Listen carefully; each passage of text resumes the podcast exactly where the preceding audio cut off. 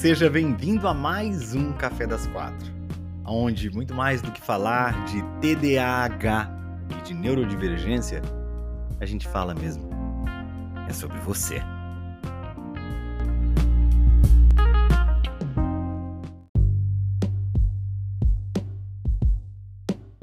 Boa tarde, boa tarde, sejamos todos muito bem-vindos a mais um Café das Quatro. Hoje já comecei, começando já, eu já comecei gravando o podcast, abrindo as redes sociais, estamos ao vivo neste momento na uh, rede do Mark Zuckerberg, estamos ao vivo também na rádio, na rádio já, na estação do Teco Teco. Hoje aqui com um equipamento mais bem elaborado, consigo aparecer bonito em todos os em todos os, os as redes sociais, todo mundo me vê bem, porque eu consegui deixar aí os, os dispositivos todos numa posição bem melhor. Nicolas, seja muito bem-vindo, Book Traveler. Olá, Nanda, meu amor. Olá, seja muito bem-vinda. Vitor, seja muito bem-vindo. Olha, o Vitor tá falando. O Vitor falou para mim assim, Bruno, eu tenho TDAH, sou Uber e não sinto vontade de trabalhar. Falta de motivação, questão dopaminérgica, que é a base do TDAH. Já não volto no médico há tempos, ou seja, estou supondo que você está sem medicação, né? Tá, não está fazendo tratamento. E também você muito provavelmente tá com um estilo de vida que deve estar tá aí, né, complicado. então aí junta tudo isso, aí é complicado mesmo. Então a gente tem que ir fazendo as coisas aos poucos. Por mais que você não volte no médico agora, tem que mudar o estilo de vida, né? E o que não é fácil também, eu entendo. Mas tem formas da gente fazer isso é, levando o cérebro TDAH em consideração, tá bom? Davi, seja muito bem-vindo, meu caro. Mi Marchiori, seja bem-vinda. Wanda, seja bem-vinda. Jéssica, boa tarde. Poli, olá. Ciuri Teixeira tá sem áudio só para mim. Acho que você não tá me ouvindo, né, meu amor? Mas se você tiver, é só para você. Furtadosa, olá, Bica. Sejam todos muito bem-vindos. Brook Book Traveler, seja muito bem-vinda. Larisologia, Vitor, sejam todos muito bem-vindos. Hoje a gente vai falar sobre um assunto que eu coloquei né, lá no, no, nos stories, inclusive, para a gente conversar hoje, que é a questão da cura. Então, o que, que eu vou fazer? A gente vai falar sobre essa questão que envolve a cura do TDAH e logo depois disso eu vou abrir para perguntas e vou responder algumas perguntas de vocês, tudo bem? Primeiro, a gente vai falar um pouquinho sobre essa questão da cura. A gente teve algumas polêmicas recentemente aí na internet, né? E a gente adora polêmica, né? Porque polêmica é dopamina, tá? Já adora polêmica. Na verdade, fiquei meio que sabendo da polêmica hoje em função aí de algumas algumas promessas, enfim, que algumas pessoas fizeram. Não sei exatamente, é, eu não vi, não sei exatamente o que aconteceu, mas o que interessa é da gente falar sobre cura e sobre o fato de que o TDAH pode ser remissivo, né? Então a gente vai entender um pouco mais sobre isso. Eu vou falar um pouco sobre essa questão de cura, principalmente falar sobre como é que a gente lida com isso, como é que a gente encara isso, como é que a gente lê, processa isso e as consequências que esse tipo de discurso que a gente faz, não só para a comunicação que a gente exerce, mas principalmente que a gente faz com a gente mesmo, né? O que a gente fala sobre a gente mesmo para a gente mesmo. Isso é muito importante. Então, tomar aqui um suquinho. Antes da gente começar, deixa eu só deixar aqui o café. Então, vou falando para vocês exatamente essa questão da cura, porque eu escuto falar muito isso, né? Bruno, TDAH tem cura, não tem cura? E aí, eu costumo dizer, sempre que tem essa história, né? É, eu costumo dizer uma frase que é polêmica também, né? E que algumas pessoas é, de certa forma não concordam comigo e tá tudo bem. E eu também entendo o lugar da onde essas pessoas vêm quando elas não concordam comigo com o que eu falo.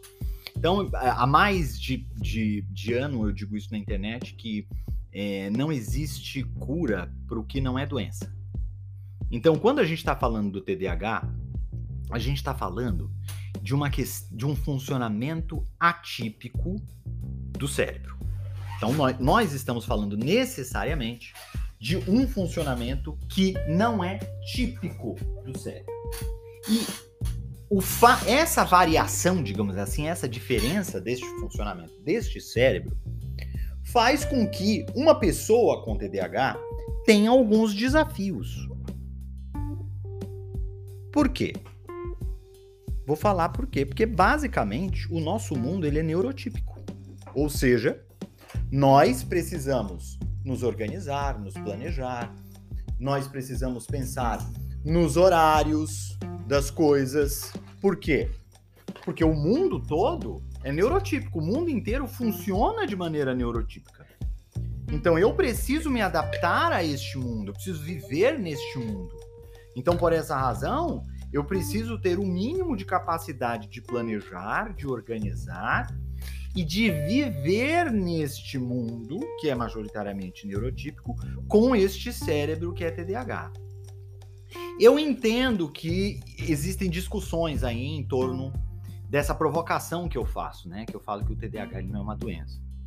Então, é, e não é, do ponto de vista técnico, técnico ele não é, né? Então a gente pode começar a separar o que, que é doença, o que, que é transtorno, o que, que é desordem, o que, que é. A gente tem né, que começar a separar uma coisa da outra. No entanto, sem querer entrar especificamente nessa questão, o que eu quero que a gente entenda aqui principalmente é o seguinte: do ponto de vista de fato, o TDAH ele é um funcionamento atípico do cérebro. Como um funcionamento atípico do cérebro, eu irei precisar me adaptar para que eu faça coisas que para a grande maioria das pessoas é fácil fazer e para mim vai ser mais desafiador fazer. Então eu vou precisar me adaptar a isso, certo? O grande problema das pessoas com TDAH é que elas tentam se adaptar a isso fazendo as coisas exatamente como todo mundo faz. Porque ela acredita que a solução para o problema dela é uma questão de força de vontade, é uma questão moral, é uma questão de personalidade, é uma questão. É aí que ela acredita que reside o problema dela. E aí ela vai buscar soluções para tentar é, resolver essa questão moral. Como? Ah, ela vai querer começar tudo hipercompensando, né? Ela vai querer fazer tudo perfeito, ela vai querer fazer tudo maravilhoso, ela vai querer fazer tudo sem defeito nenhum, porque inconscientemente ela acredita que quando ela faz isso, ela acaba hipercompensando por toda uma vida que ela acredita que ela esteve aquém da onde ela acha que ela deveria estar. Então eu começo a ter uma série de uh, consequências que para o ser, para a pessoa, podem passar a ser muito nefastas. A pessoa pode começar a coletar um monte de bronca na vida dela por conta disso. E aí, o que, quais são os desdobramentos desse lance todo? Os desdobramentos são: eu começo a dar murro em ponta de faca, achando que é uma questão moral e que eu preciso resolver com força de vontade porque eu sou preguiçoso, porque eu sou lerdo, porque eu sou jogado, porque eu sou isso, aquilo e aquilo outro. A pessoa não sai do lugar, ela começa a ficar mais ansiosa, a ansiedade começa a aumentar, aí a, pessoa começa a ter transtorno de ansiedade generalizada, por quê? Porque ela não consegue entender a razão pela qual ela não consegue fazer as coisas que ela precisa fazer. E aí as pessoas esquecem que o TDAH, que é um transtorno, que é basicamente caracterizado pelo déficit dopaminérgico nesta área do cérebro onde a gente realiza as funções executivas, né, que é o córtex pré-frontal, esquece que a dopamina ela é responsável pela nossa motivação. O que, que é motivação? É a vontade que você tem de fazer as coisas. E se você tem um cérebro que tem um problema com relação à dopamina, você vai ter um problema com relação à motivação. Deixa eu te falar uma coisa. Sabe por que, que chama transtorno do déficit de atenção e hiperatividade? Você sabe por que, que chama esse nome? Olha só, eu vou falar um negócio para você você vai ter que dormir com essa. Que você vai ter que dormir com essa. Sabe por quê que chama transtorno déficit de atenção e hiperatividade? Porque o maior problema do TDAH não é o déficit de atenção. A falta de controle sobre a atenção não é o maior problema do TDAH e está longe de ser o desafio núcleo, core do transtorno. Mas sabe por que, que ele tem esse nome? Porque a hiperatividade e a falta de atenção são as consequências do TDAH que mais atrapalham a vida de pessoas neurotípicas que vivem com pessoas com TDAH. Este é o maior problema do TDAH para os outros. Mas para a gente tá longe de ser. O Uber falando que não estava conseguindo trabalhar. É falta de quê? Motivação. Isso está diretamente relacionado com a razão primária do TDAH, que é a problematização dopaminérgica. E aí o transtorno tem o nome do quê? Das características dele que mais afetam pessoas que não têm TDAH. A criança imperativa que não para, que pula, que panta. Isso daí atrapa. A mãe fica louca, o pai fica louco, o médico fica todo mundo louco, a professora fica louca, fica todo mundo louco com o moleque. Ah, e tem hiperatividade. E tem hiperatividade. Tô falando com você, presta atenção. Nossa, não presta atenção em nada. Nossa, a gente tá falando e tá com a cabeça no mundo da lua. Nossa, presta atenção aqui. Será que você não consegue prestar atenção um minuto, um segundo? Não! É por isso que chama TDAH. Mas o teu maior problema dificilmente é a falta de atenção. O teu maior problema é o fato de que você às vezes quer fazer uma coisa simples e você não consegue fazer. E você não consegue entender o porquê que você não consegue fazer. E todo mundo julga você moralmente por isso. E você também, você é o seu pior algoz.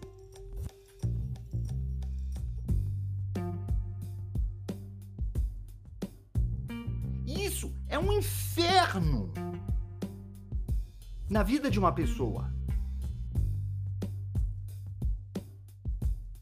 Porque a pessoa carrega uma culpa a vida dela inteira. culpa que ela nunca vai conseguir se livrar. Ela vai diminuir, ela vai controlar, ela vai lidar bem. Isso tudo é possível. Muito esforço, constante, ela vai conseguir.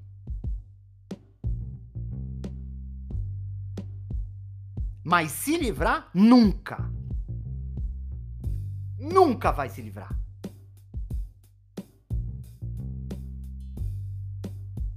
Essa dor é só a pessoa que tem o transtorno é que sente. É a vida dela que sofre. É os resultados dela na vida dela. É quando ela olha todas as pessoas que estão na mesma idade que ela, caminhando, ela ficando para trás.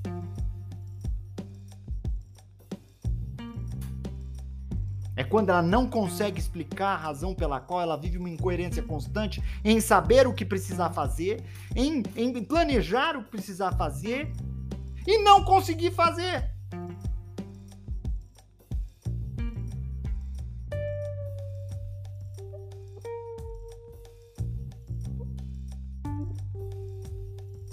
que não se chama transtorno maior da disfunção executiva? Porque é isso que é o TDAH. Não. Ele não chama isso. Ele chama transtorno do déficit de atenção e hiperatividade. Porque a desatenção e a hiperatividade é que incomodam os outros.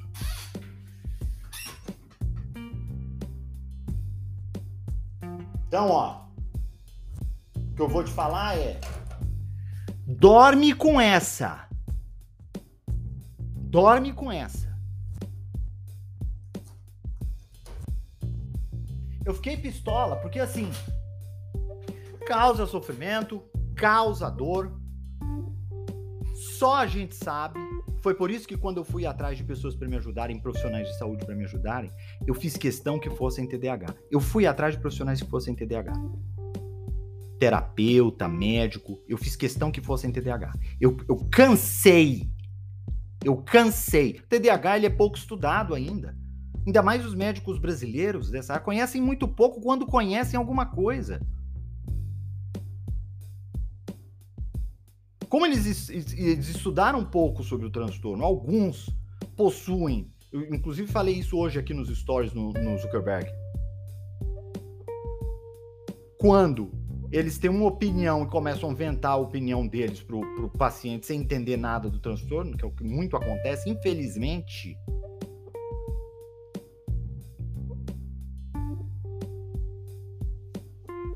Eu percebi, e eu fui em vários, e eu percebi médicos caros, agenda cheia. Os especialistas, especialistas mesmo, sete meses na agenda para você ter uma consulta.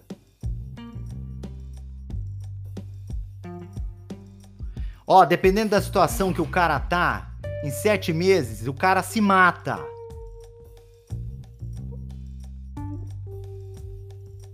Porque eu, quando tava mal, se eu não tivesse tido ajuda imediata, que eu demorei para buscar ajuda, porque o TDAH ele tem dificuldade em pedir ajuda. Ele morre de vergonha e de culpa de tudo aquilo que ele sente, que ele pensa, que ele, que ele não faz. Ele já vai pro médico culpado já.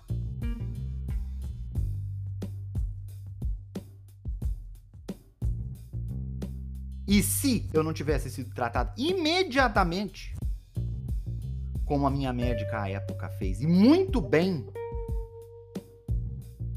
eu não estava aqui para contar a história. Se eu tivesse que esperar sete meses,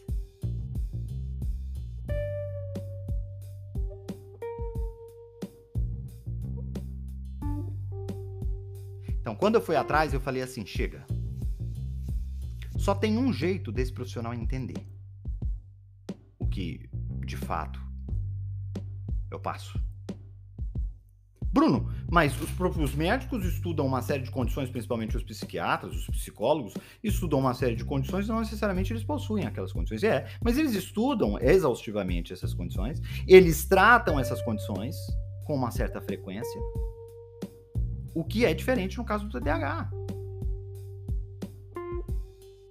Deixa eu te falar, na faculdade de psicologia, se o aluno de fato estudar o TDAH. Não é ver, não é mencionar numa disciplina. Porque isso aí, qualquer escola de chimpanzé faz. É estudar o transtorno.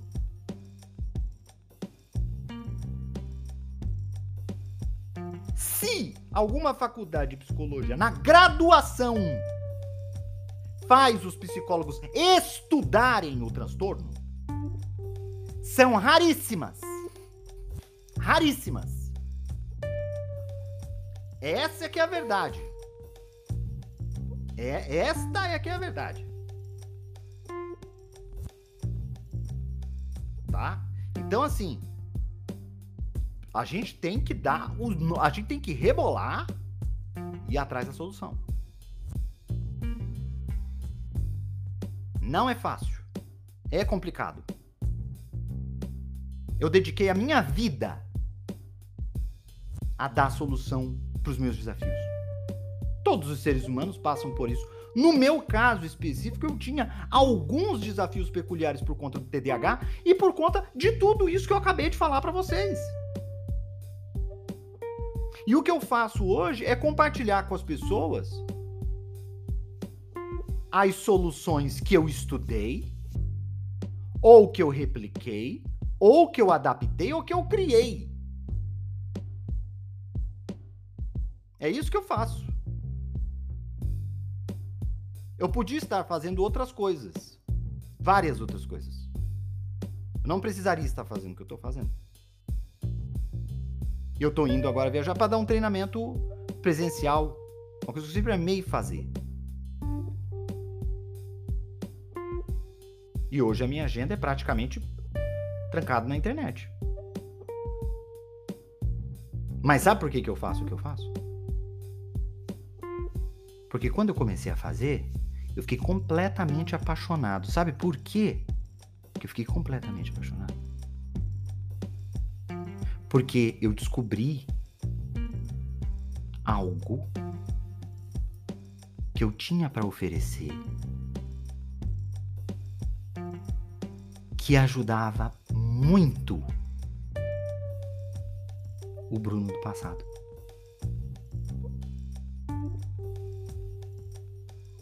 E o Bruno do passado são vocês.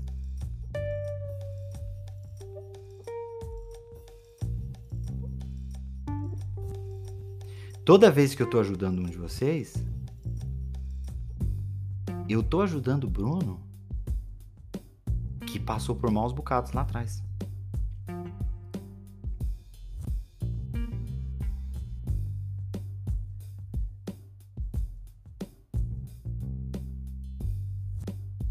Eu não tenho todas as soluções. Negócio de, de, de cura. Eu tô longe, eu tô longe de oferecer para você cura. Primeiro porque eu não quero te curar.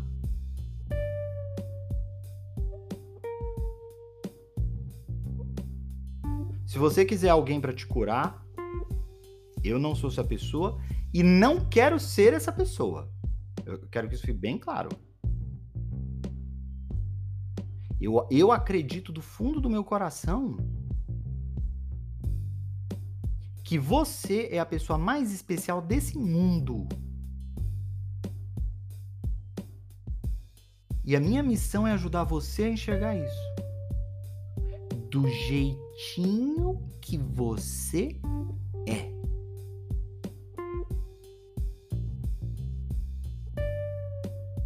É isso que eu quero que você entenda. Foi isso que mudou meu jogo.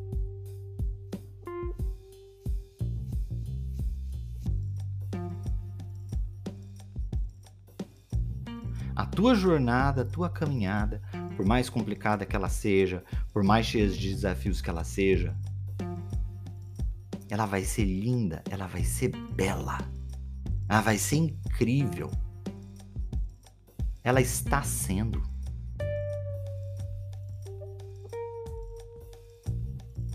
Mas é que tem momentos que são tristes. Mas não tem alegria sem tristeza. E eu sei que não é fácil. Eu digo para os meus mentorandos e falo para vocês. Eu falo isso para os indistraíveis e repito para vocês. Não é, eu falo isso na mentoria. Falo assim, a mentoria não é sobre não cair. Eu não quero vir aqui te prometer mundos e fundos e te falar que vai ser tudo lindo daqui para frente. Não vai. Não vai. Não vai. Mas vai ser muito melhor.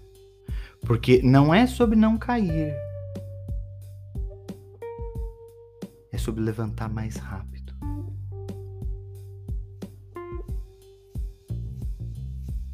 Cai, levanta mais rápido. Não fica muito tempo no chão, não. Levanta. Próximo. Ontem eu estava conversando com uma mentoranda que entrou em janeiro na mentoria. Ela estava muito chateada com ela porque ela não estava conseguindo se dedicar ao que ela queria para mentoria que a vida dela estava parada. Médica. Mentorando minha que é médica. Estudando para ser psiquiatra.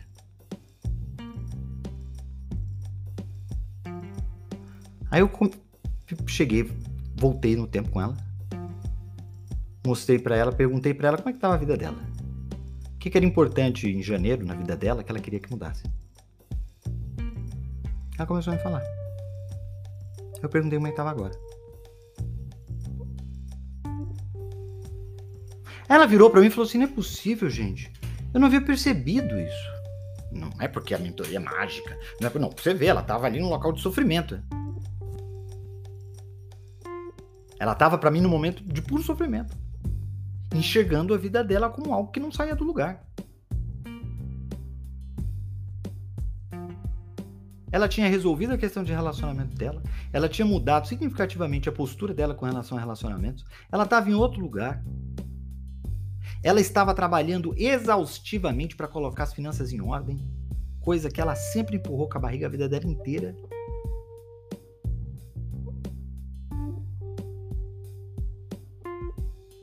Ela tinha arrumado a agenda dela inteira para deixar o tempo que ela queria para ela poder estudar.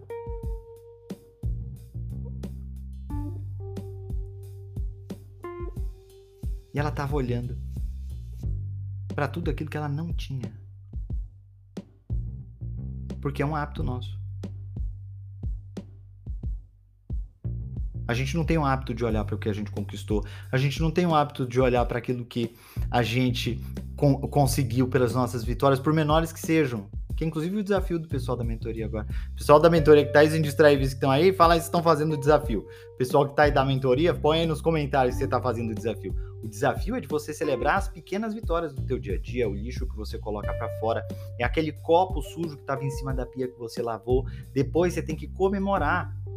O desafio nosso é que você tem que fazer um relatório, não é um relatório, mas tem que listar cinco coisas que você comemorou no teu dia, tá? O que, que foram essas coisas e o que você comemorou. Eu quero que você comemore, eu quero forçar você a comemorar as coisas pequenas, que as grandes é mais fácil. Eu quero as pequenas.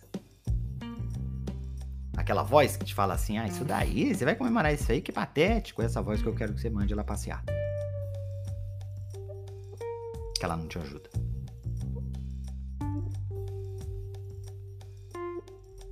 O assunto nosso é TDAH e a cura.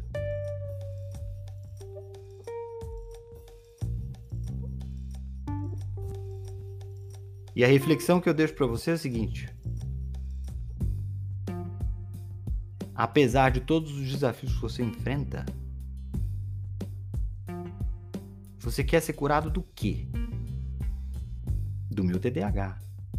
Como é você sem o teu TDAH? Quem é você sem o teu TDAH?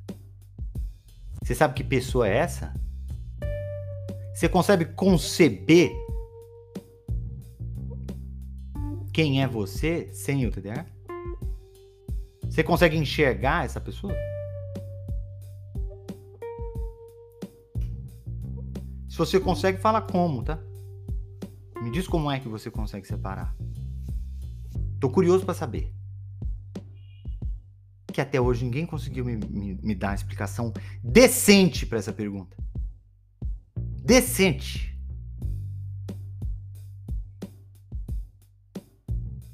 Tudo que eu faço tem influência do TDAH? Tem! Tem influência do TDAH.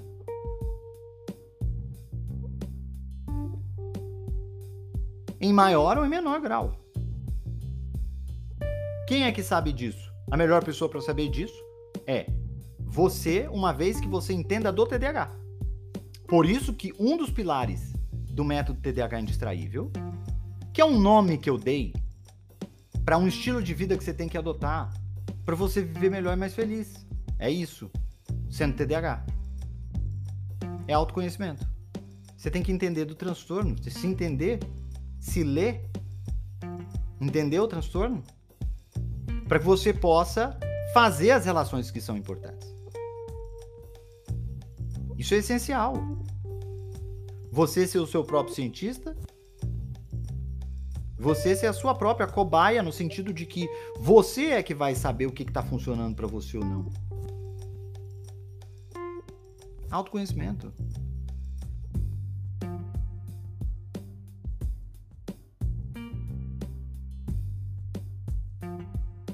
Por isso que na mentoria a gente tem um clube de leitura somente sobre livros de TDAH.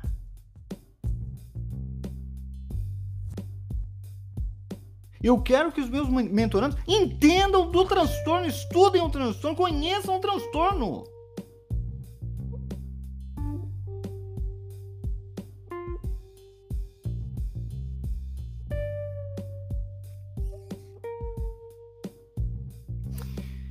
Eu vou responder umas perguntinhas de vocês, tá? Aqui, rapidinho.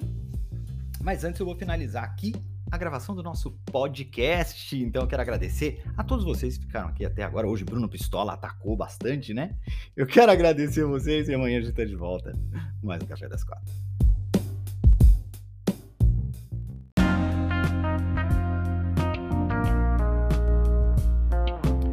Muito obrigado por ter ficado com a gente até aqui. Para você acompanhar o Café das Quatro ao vivo, ou até mesmo para saber muito mais sobre TDAH e neurodivergência e mais sobre você, é só me seguir lá no Instagram, arroba Bruno Lima Nunes.